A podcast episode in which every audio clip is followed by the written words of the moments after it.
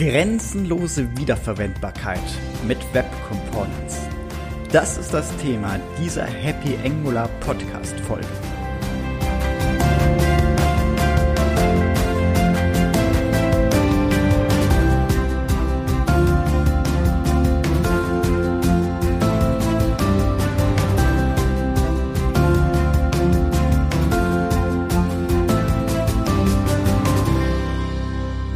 Und herzlich willkommen zu einer weiteren Ausgabe des Happy Angular Podcasts.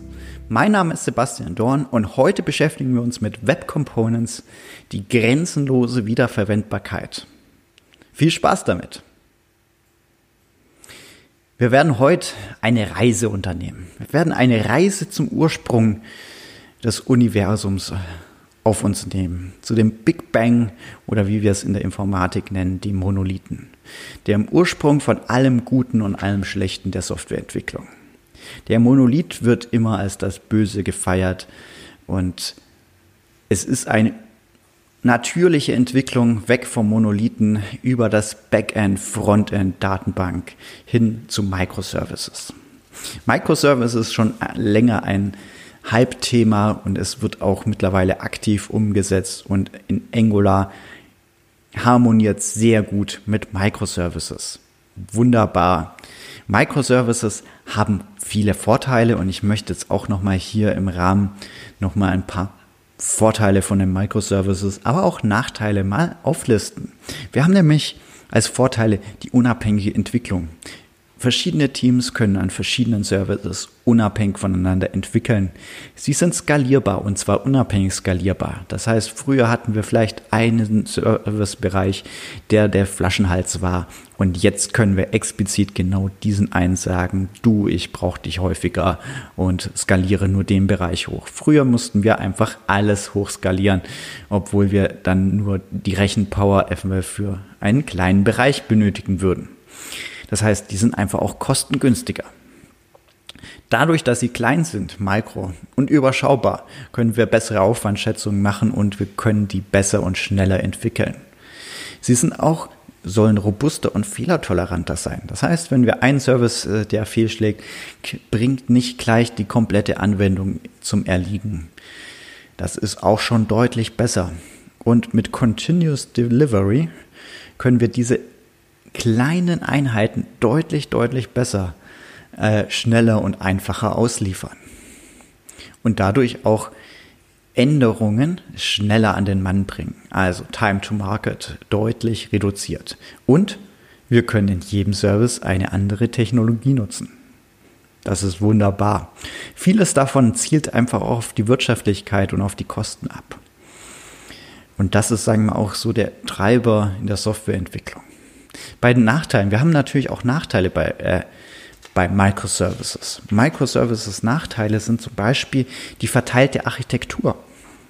Diese verteilte Architektur führt zu einer erhöhten Komplexität, aber wir haben auch Netzwerklatenzen. Diese Netzwerklatenzen führen dazu, dass wir halt gewisse Verzögerungen haben. Vor allem, wenn wir jetzt ein, viele Microservices haben, diese Netzwerklatenzen haben wir pro Microservice. Das heißt, je mehr Services haben, deswegen steigt dann tenent, äh, proportional auch die Netzwerklatenzen in der Summe. Die Softwareverteilung für Microservices ist auch komplexer, weil wir jetzt mittlerweile äh, viele Services managen müssen und die dann zusammenbringen. Früher hatten wir halt ein Ding, den Monolithen und jetzt haben wir halt dann 10, 20, vielleicht Hunderttausende von Services, die wir managen müssen. Wir haben da auch immer ein, sagen wir mal, so ein, Spannungsbogen zwischen Softwareverfügbarkeit und Datenkonsistenz. Da müssen wir einfach äh, für unseren Anwendungsfall eben den richtigen Weg wählen. Das gibt es hier nicht richtig und falsch. In manchen Bereichen wie bei ähm, Transaktionen ist Datenkonsistenz wichtiger, bei anderen ist die Verfügbarkeit wichtiger, wie jetzt die ganz korrekten Daten. Das ist vor allem im Entertainment-Bereich. Ja, lieber streamst du dir äh, ein, eine alte Version des Videos, wie dass das Video immer top aktuell ist, aber vielleicht ewig braucht zum Laden. Genau. Ähm, und die unterschiedlichen Technologien erhöhen natürlich auch die Anforderungen. Die Anforderungen an die Entwicklungsumgebungen, an die Entwicklungswerkzeuge, an die Plattformmanagement, aber auch an das Personal, den Entwickler, aber auch im Bereich Personalbeschaffung. Möchte ich auch mal jetzt da noch drauf anwählen, weil wir jetzt hier auch manchmal Engpässe haben und wenn du einen bunten Strauß an Technologien hast, dann brauchst du auch Entwickler, die einen bunten Strauß an Technologien beherrschen oder diese sehr schnell einarbeitbar sind. Deswegen, Microservices sind nicht alles Vorteile, aber sie werden mittlerweile schon gerne eingesetzt und Angular harmoniert auch mit denen ganz gern. So, und jetzt haben wir eigentlich auch die logische Konsequenz, möchten uns auch viele sagen. Äh, wir haben jetzt das Backend in kleine Microservices gegliedert. Jetzt muss das Frontend auch danach ziehen mit dem Micro-Frontends. Das ist mittlerweile ein richtiges Hype-Thema geworden und das Backend hat es vorgemacht, das Frontend muss jetzt nachziehen. Und so wird das auch gerne argumentiert. Wir hatten den Monolithen, wir haben es erstmal das Frontend vom Backend getrennt, wir haben im Backend Microservices gemacht und jetzt müsst ihr die Microservices auch im Frontend nachziehen. Dabei wird aber ein wichtiger Punkt eigentlich gerne unterschlagen. Das ist, das Frontend hat sich auch weiterentwickelt. Das mag vielleicht von außen immer noch aussehen wie der Monolith, aber wenn man unter die Haube reinschaut, da hat sich einiges getan und das wollen wir uns noch anschauen wenn wir so auf die Webseiten schauen, vor allem so auf wirklich ältere Webseiten, dann stellt man fest, das war nie wirklich so ein richtiger Monolith. Wir haben eigentlich schon angefangen mit Pages, einzelne HTML-Seiten. Das sind so die Ursprünge, ja. Man hat ja nicht äh, eine Seite gehabt, wo man dann eh endlos runterscrollen musste. Das hat man heute eher so mit den fancy Webseiten, scroll, scroll, scroll. Sondern man hat hier verschiedene verschiedene HTML-Seiten, die man mit Links miteinander kombiniert hatte und man konnte eigene HTML-Seiten austauschen. Hört sich jetzt nicht so nach Monolithen an, direkt am Anfang. Und dann ist man sogar noch einen Schritt weiter gegangen. Frames. Man hat halt dann iFrames, normale Frames genutzt, um bestimmte Seitenbereiche einfach wiederzuverwenden. Mag jetzt vielleicht nicht die fancy Technologie sein, aber im Endeffekt, man hat einzelne HTML-Seiten Frames gegeben, die man einfach dann wiederverwendet hat. Und diese Frames sind ja auch schon sehr lange im Einsatz. Mittlerweile sind die sowas von oldschool, dass man sie nicht mehr einsetzen möchte, aber ja. Und in der neueren Zeit sind Komponenten aufgebaut, äh, aufgetaucht. Wir haben also unsere Single-Page-Application wie Angular, die besteht aus Komponenten, wo wir einzelne Teilbereiche noch fein granularer, wie wir es bei den Frames können, durch bestimmten Programmcode-Schnipsel austauschen können. Da haben wir ja schon eine sehr feinkriegliche äh, Gliederung. Und jetzt kommt noch on top auf diese Komponenten die Micro-Frontends. Das heißt, dass wir diese Komponenten, die einzelnen Komponenten aus verschiedenen Technologien nutzen können oder in verschiedenen Versionen der Technologie und die miteinander kombinieren. Das sind jetzt Micro-Frontends. Micro-Frontends haben jetzt von der Idee her,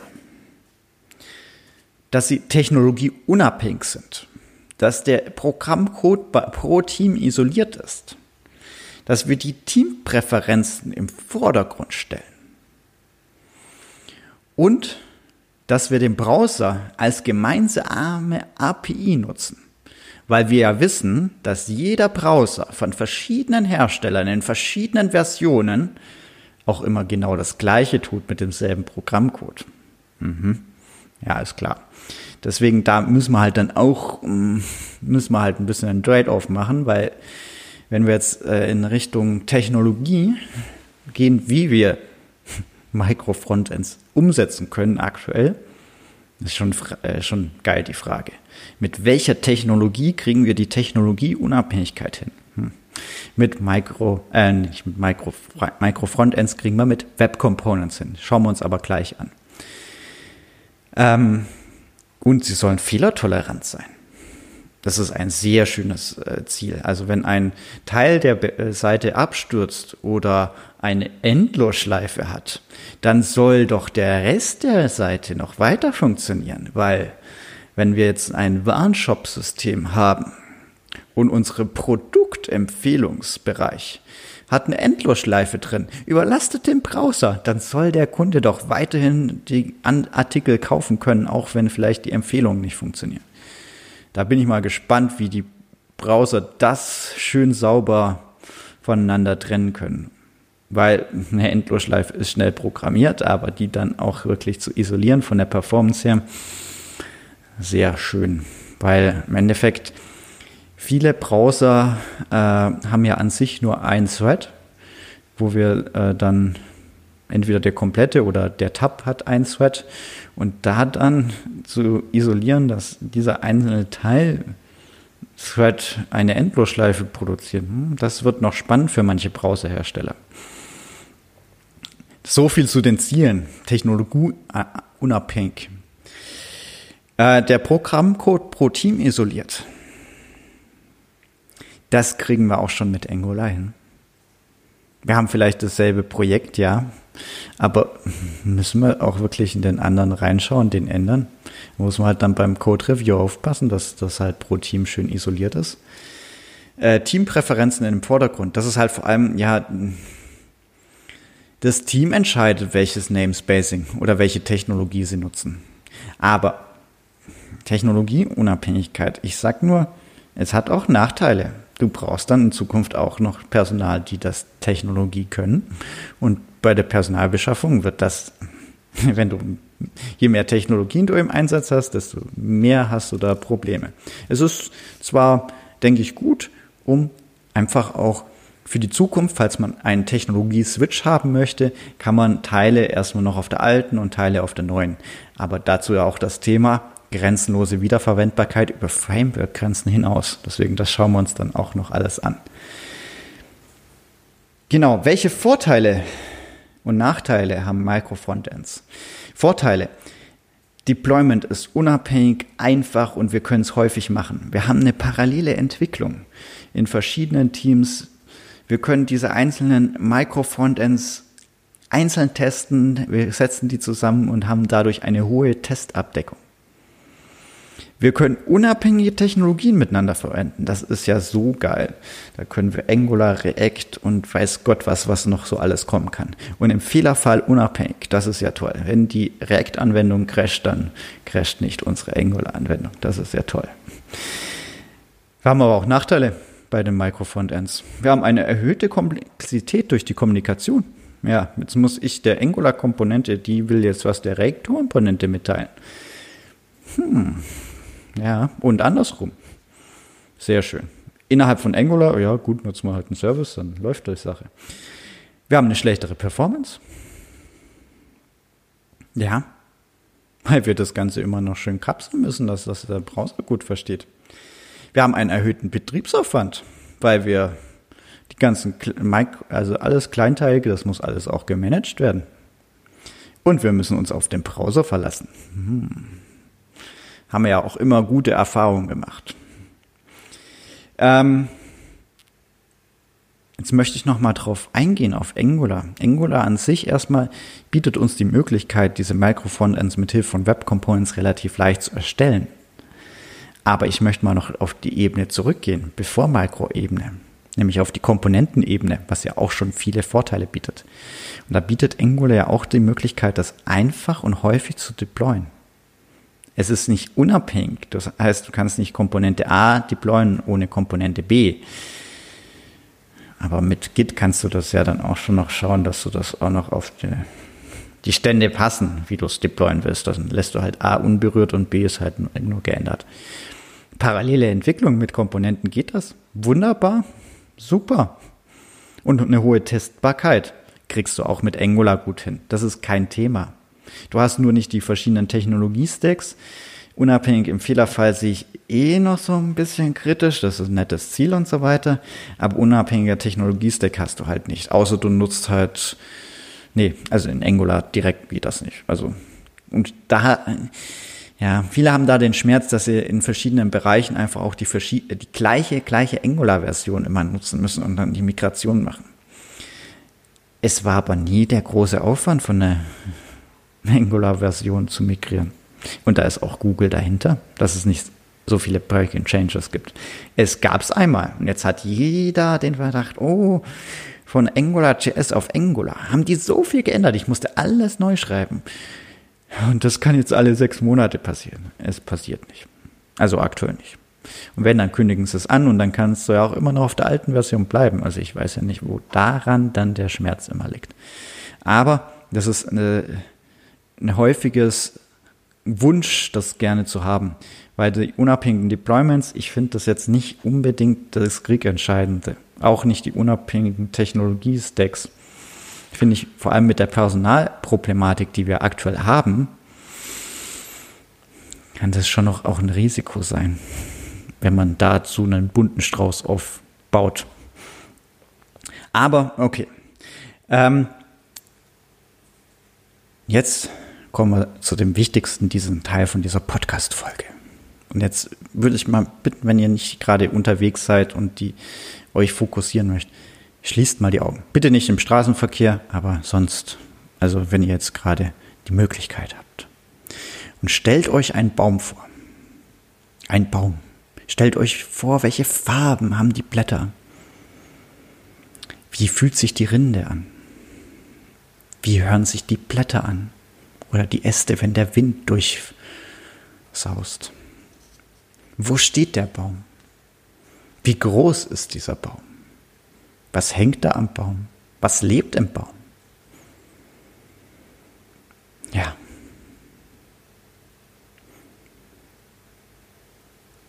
Und jetzt habe ich eine Frage an euch, wenn ihr euch diesen Baum vorstellt.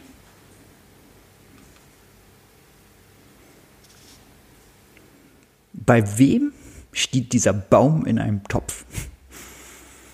Ja, jetzt habe ich euch wahrscheinlich alle aus diesem Traum erweckt und ihr seid jetzt mit offenen Augen plötzlich, steht's ja da.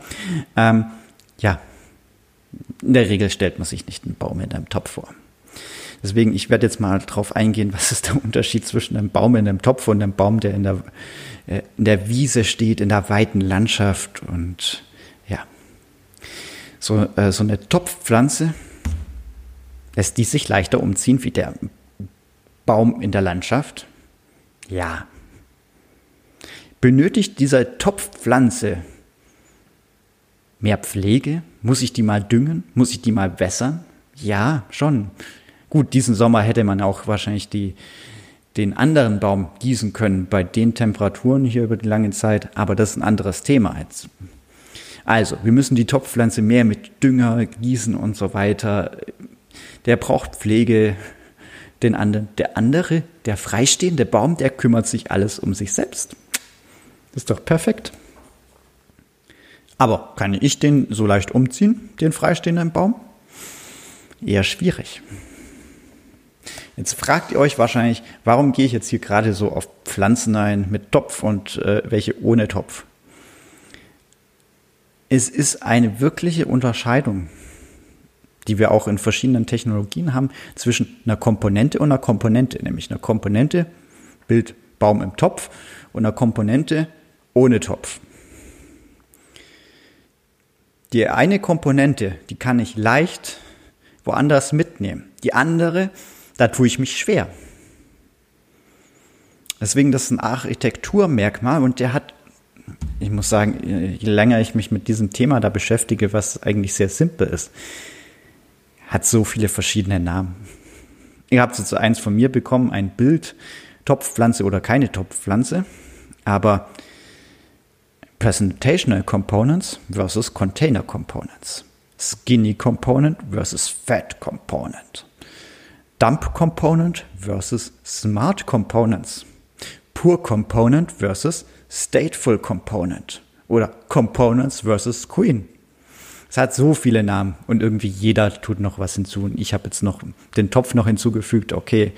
Ähm, ja, aber den Topf werdet ihr nicht vergessen. Und das ist an sich äh, ein Architekturpattern auf einer ganz tiefen Ebene, nämlich auf Komponentenebene.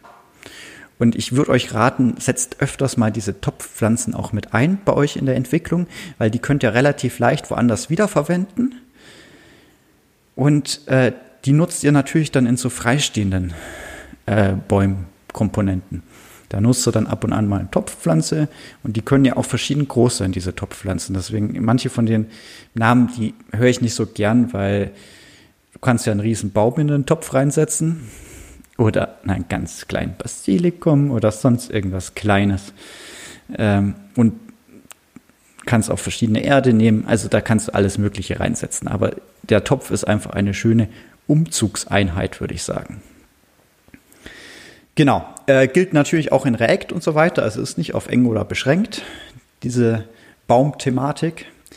Ähm, der Unterschied ist jetzt vor allem im Angular, also wenn wir jetzt auf den Angular-Kontext nochmal uns fokussieren. Dieser Baum im Topf, der benötigt Wasser, zum Beispiel so mit der Gießkanne. Das heißt zum Beispiel Daten, die ich in meine Komponente reinsetzen möchte, die setze ich nur mit Inputs. Und er kann auch Events zurückgeben, schmeißt das Blätter weg und so weiter. Auf die muss ich dann reagieren. Ich muss vielleicht den Laubbläser oder sonst irgendwas holen oder den Rechen und die Blätter wegmachen. Ähm, da kann ich mit Outputs äh, reagieren. Der ohne Topf, der bindet sich den Datenservice selber ein, der holt sich die Daten selber, der führt vielleicht auch äh, Router-Navigation durch und so weiter. Der andere macht das nicht. Der sagt nur, hey, ich würde ja gern mal dorthin navigieren, kannst du mich mal dahin schieben? Und der andere sagt, ich ziehe jetzt um, fertig. So, das sind die, so die Unterschiede. Und ich würde die auch aktiv bei euch einsetzen in den Projekten zwischen diesen zwei verschiedenen Arten von Komponenten. Die sind beim Review, sind die sehr, sehr gut versteckt. Weil die Komponente heißt genau gleich. Das ist halt, es ist so, die sind nicht so offensichtlich, diese Architekturpattern, aber die sind sowas von empfehlenswert und nützlich. Aber nur sowas Kleines. Fällt auch gar nicht, meistens gar nicht mal so auf. Genau. Jetzt kommen wir aber wieder zurück zu unseren Microservices. Also wir haben jetzt unsere Topfpflanze und wir haben unseren freistehenden Baum. Welche von den beiden können wir jetzt besser verschicken? Also, jetzt hat irgendein Projekt B gesagt, hey, ich hätte gern den Topf hier. Äh, nee, den Baum, den Baum, nicht den Topf. Äh, wir hätten gern diesen Baum und den wollen wir jetzt haben. Welchen würdet ihr eher verschicken? Den Baum im Topf oder den Baum mit Wurzeln und weiß Gott? Und sagt einer, ja, verschicken geht ja beide. Beim einen, da hole ich dann einen Bagger und dann bagger ich den aus und der kommt dann auf einen Tieflader und so weiter. Vielleicht beim anderen brauche ich auch einen Tieflader und so weiter und Kran. Ja, aber die Topfpflanze, die ist einfach einfacher, handlicher. Die kannst du verpacken, die kannst du auch, die weißt auch, okay, die fühlt sich da auch wohl in dem Topf, die ist ja da auch schon länger drin. Äh, und ich weiß, wie ich die anbinden muss, da Wasserschlauch rein und so weiter. Vielleicht ab und an mal einen Dünger. Ja, beim anderen, oh Gott, habe ich überhaupt diesen Boden dort und so weiter. Und also mit der Topfpflanze, die kannst du gut verpacken. Die andere, da ist immer Bedenken, oh, klappt das auch? Geht die mir ein? Und das sind eigentlich auch Web Components. Web Components, der, diese, diese Komponente aufgewachsen in einem Topf, die kannst du wunderbar in eine Web Component packen.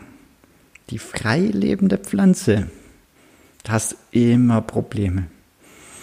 Die musst du erstmal aus der Erde rauskriegen. Die hat, äh, dann hast du vielleicht, geht die ein während dem Transport und dann hackst du vielleicht aus Versehen die Wurzel ab. Dann magst du den neuen Standort nicht, der im Boden gefällt nicht, der ist zu nass, da ist zu trocken, da, äh, oder ihnen fehlt einfach die Wurzelausläufer, der ist zu groß und kippt um. Ja. Kann auch bei einer Topfpflanze passieren, aber ich Jetzt, aber im Komponentenkontext nimmt die Topfpflanze, die könnt ihr gut verpacken, verschicken, das funktioniert. Bei dem freilaufenden Baum würde ich jetzt schon sagen, das ist einfach Chaos. Deswegen nochmal äh, zu den Web Components. Die haben einfach da noch die Limitierung, wir können halt nur bestimmte Arten von Komponenten in Web Components packen. Ähm, diese Web Components sind ja portable, wiederverwendbare Komponenten. Die nutzen vier Technologien. Das ist eigentlich ja schon toll. technologieunabhängig mit Web Components, was ja eine Technologie ist, die vier Technologien parallel nutzt, nämlich Custom Elements, das heißt, wir können eigene HTML-Tags verwenden, HTML-Templates, also wir können Templates innerhalb vom HTML einbauen, wunderbar.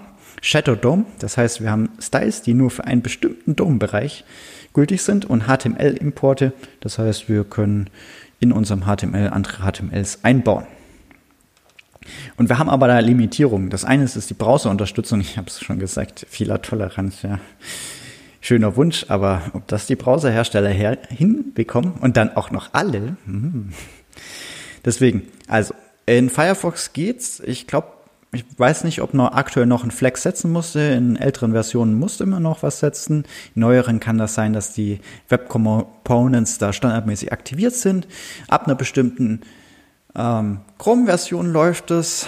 Äh, bis äh, vor Wochen hatte ich noch, lief es in Safari nicht bei mir auf dem Mac. Vielleicht läuft es mittlerweile, habe ich gerade noch nicht ausprobiert. Ähm, kann aber sein, dass es mittlerweile dort läuft. Äh, der Internet Explorer, wer den noch supporten möchte, der, die arbeiten da nicht mehr dran, weil die haben den auch schon selber abgeschrieben. Und beim Edge arbeiten sie gerade aktiv dran. So, ja. Deswegen sieht jetzt hier auch wiederum, es ist wieder eine Bandbreite von Unterstützung und ob da jetzt wirklich wieder eine gemeinsame Basis geschaffen wird, wo wir uns drauf verlassen können, hm, kann sein, ist aber noch Zukunftsmusik. Das heißt, diese Web Components ist für, wenn ihr eine, äh, eine Nutzermenge habt, wo ihr nicht wisst, welche Browser ihr verwenden, dann würde ich es aktuell noch lassen. Wenn ihr in-house unterwegs seid bei Enterprise-Applikationen, da kann es sein, dass ihr die kontrolliert und wisst, okay, die unterstützen das alles und so weiter. Aber ob ihr euch diesen Overhead unbedingt antun wollt, und diese Einschränkungen, weil wir haben ja bei den Features ja auch nur bestimmte Einschränkungen, zum Beispiel auch bei der Kommunikation zwischen Komponenten ist deutlich höher, wie wenn wir nur Angular-Komponenten verwenden. Und auch beim Entwickeln ist der Aufwand höher, weil wir müssen die erstmal bauen, die äh, einzelnen Komponenten und zusammenfügen und deployen und schauen, ob es läuft. Das sind Zeitverzögerungen. Die sind bei der Entwicklung teurer, klar. Und wir können halt nur diese Top-Pflanzen verwenden. Hm. Diese Presentational Components. Ja, ähm, es wird äh, noch eine Demo geben. Die Demo, die ist äh, einfach auf dem GitHub von mir verfügbar. Ihr kriegt es einfach auch äh, den Link. Kriegt ihr einfach auch per E-Mail. Schreibt mich einfach kurz an auf podcast at happy-angular.de. Dann kann, äh, könnt ihr auch dort den Programmcode bekommen freue mich immer auf eine E-Mail. Ich freue mich auch immer gern auf Feedback. Bewertet mich auf iTunes.